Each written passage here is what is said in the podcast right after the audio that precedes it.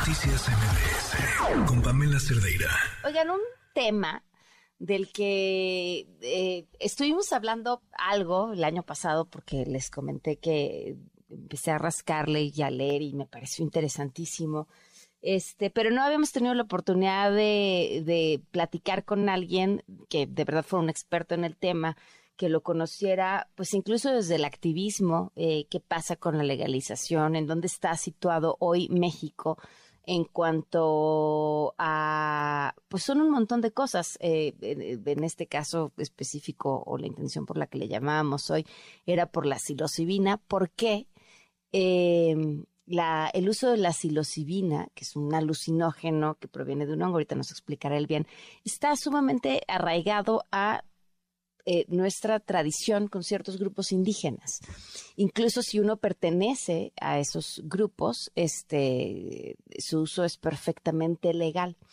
Pero hay una serie de movimientos muy interesantes en el mundo que, que tienen que ver con eh, retomar todo este trabajo de investigación eh, que inició o que tuvo un auge importantísimo entre los años 60 y los años 70 que demostraba que los alucinógenos, no solamente la psilocibina, tenían un, pues un, una potencia, una capacidad importantísimo en el tratamiento de las adicciones, increíble, así como, como pudiera sonar de contradictorio, que tenían eh, un potencial importantísimo en el tratamiento de la depresión, eh, incluso un potencial importantísimo tratando a personas con enfermedades que ya no tenían eh, alguna cura, pero que a través de estos alucinógenos les permitía obtener pues cierta paz mental de camino a el siguiente paso, que era morir.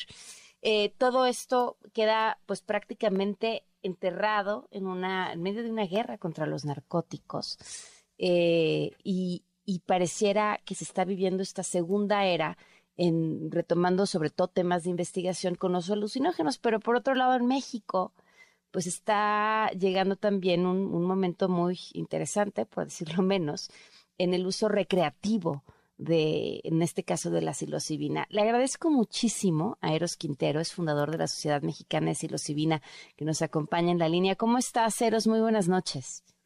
Hola, muy buenas noches, Pamela. Muy bien, gracias por la invitación muy emocionada de poder platicar contigo en este espacio. Te había entrevistado ya el año pasado, pero no, pero no para radio.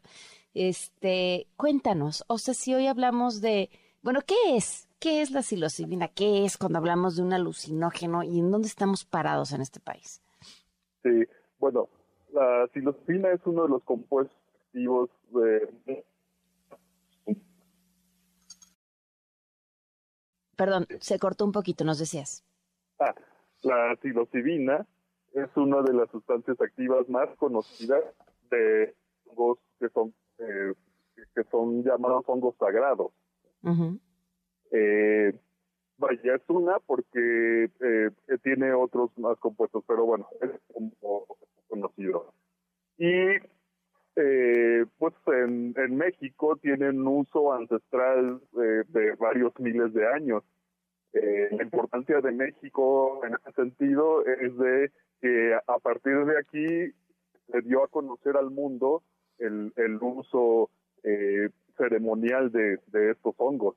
Y, y cuando ciertos investigadores, particularmente fue Albert Hoffman el que se le, le hizo llegar una muestra, Albert Hoffman es el, el que descubrió la LSD, otros psicodélicos, se llevó una muestra y él pudo la psilocibina. Entonces, bueno, pues eso fue fue eh, un encuentro en Huautla de Jiménez con la una de las sabias más famosas en el mundo, que es María Sabina, ¿no? Ella es como la responsable de haberlo dado a conocer al mundo.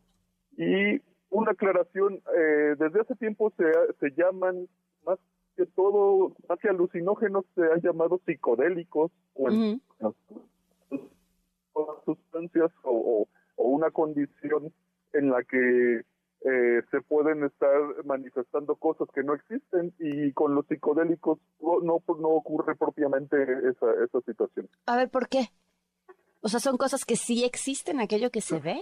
Sí, porque los efectos visuales que se describen em, no entran en la clasificación de alucinación, porque más que todo serían eh, distorsiones de la percepción eh, de, lo que se está viendo o lo que se está escuchando, más no ver cosas que no existen. ¿Tiene que ver con la claridad de que aquello que estás viendo no es real? ¿O aquello que estás percibiendo sabes que es parte de una, o sea, que si fuera una alucinación quizá fuera distinto o no? Es parte del entorno, o sea, ciertas distorsiones de las luces, de las sombras, de las formas, pero no nada que no se ve nada que no exista, ¿no? O sea, son, distorsiones de la percepción. Ok, ok, ok, ok. ¿Y en dónde estamos parados hoy? ¿Qué está pasando? Eh, lo que está pasando actualmente con eh, se ha llamado el renacimiento psicodélico, ¿no? Desde, desde sectores académicos en, en, gran, parte del mundo.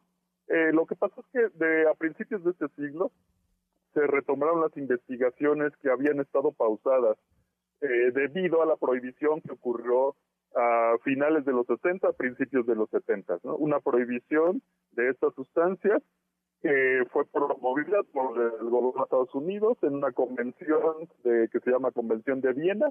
En 1971 se alinean la mayoría de los países eh, del mundo. Hubo algunos que no firmaron, desconozco por qué, pero la mayoría de los países se, se alinean a esta a esta convención, que era como una convención donde iban a tratar los, los temas de los estupefacientes. Y es ahí donde clasifican a estos hongos y a otros eh, psicodélicos también de uso ancestral o sintéticos como sustancias prohibidas. Y el problema es que eh, las clasifican en la categoría, las sustancias prohibidas más restrictivas, o sea, la categoría 1. lo, lo, o sea, lo, bueno, puedo decir que en, ese, en esa clasificación están las sustancias que primero tienen un alto potencial adictivo y de ahí para la salud y para la sociedad. Eh, que, que también no tienen un, conocimiento de uso eh, médico eh, que sea aceptado y, y bueno, eh, básicamente son, son como algunas condiciones. ¿no?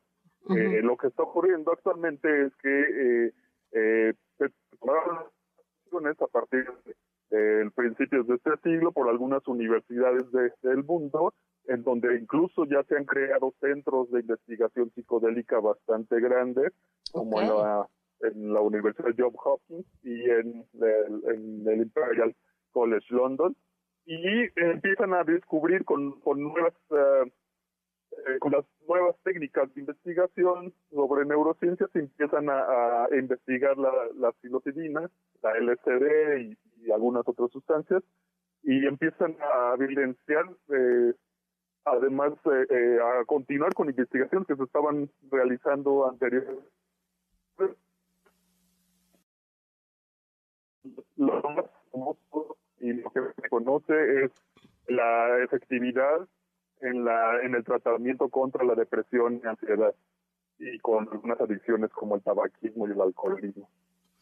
Eh, te, decía que yo eh, en, aquella ocasión y, lo que me motivó a empezar a investigar es que veía que había un, se había creado como esta especie de subproducto con estos hongos y que veía que se estaba popularizando su consumo. O sea, que y, se, es un chocolate que trae este hongo alucinógeno y que el uso era eh, recreativo y me llamaba también la atención y te, y te, y te parto la pregunta también por ahí, eh, que, que no fuera un negocio que estuviera o pareciera en manos del narcotráfico y por qué.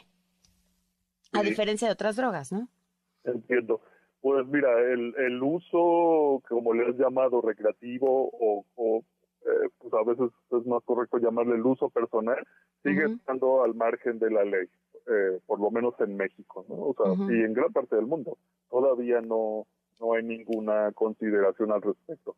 Entonces, eh, es un mercado negro, así sean hongos que, que, que, las investigaciones han podido determinar que, que tienen cierta eh, inocuidad en, en, su uso, o sea, es decir, que no, no generan mucho daño eh, ni, al, ni a la persona ni a la sociedad, eh, se encuentran aún clasificados en esta categoría que, que tenemos desde, los, desde 1971. Así es que cualquier, cualquier venta de estos hongos o sus o productos procesados, como el caso de los, los, los llamados chocongos, como lo mencionas, es ilegal. Oye, y en el caso evidentemente de la investigación, pues nos estamos quedando atrás. Nos estamos quedando atrás en México, a pesar de aquí es, que aquí es el, como el punto de origen de donde se dio a conocer al mundo y que además tenemos vivas las tradiciones ancestrales, porque aquí están, o hay hipótesis de que en varios lados eh, también había la tradición de su uso eh, ceremonial, pero la, la cuestión de México es que está viva y siempre ha estado viva. Entonces, aquí, este, justamente por, por, por seguir eh, México alineado a esa a esa eh, a, esa convención o ese tratado internacional ya obsoleto, eh, pues seguimos amarrados y no no es posible realizar investigación aquí. Eh, ¿Por qué es obsoleto? Porque las condiciones que categorizan a los hongos y a la psilocibina, o sus sustancias psicoactivas de los hongos, en esa categoría restrictiva, eh, ya, ya es insostenible porque los hongos no, pues, no causan ninguna adicción y tampoco generan un daño eh, considerable ni a la persona que los consume. Y además, ya, ya hay muchas evidencias de que tienen un uso médico eh, aceptado. Entonces, que, que, que sostenía, con las que se sostenía la prohibición, ahora ya hay evidencias de que no, de que no ocurre así. Entonces hace falta una revisión. Claro. Eh, Eros, eh, me gustaría poder aprovechar esta semana para seguir platicando más sobre el tema contigo. Creo que hay un montón de dudas y un montón de aristas por donde, por donde hablarlo, por donde analizarlo, pero bueno, pues sobre todo por donde estar enterados de, uno, qué es lo que está pasando, eh, qué, no, qué nos estamos perdiendo, y hablo en materia de investigación, este, pero también hacia dónde van las cosas. Claro que sí. Perfecto, pues te vamos a estar dando lata. Muchísimas gracias, Eros. Buenas noches. Buenas noches. Noticias MBS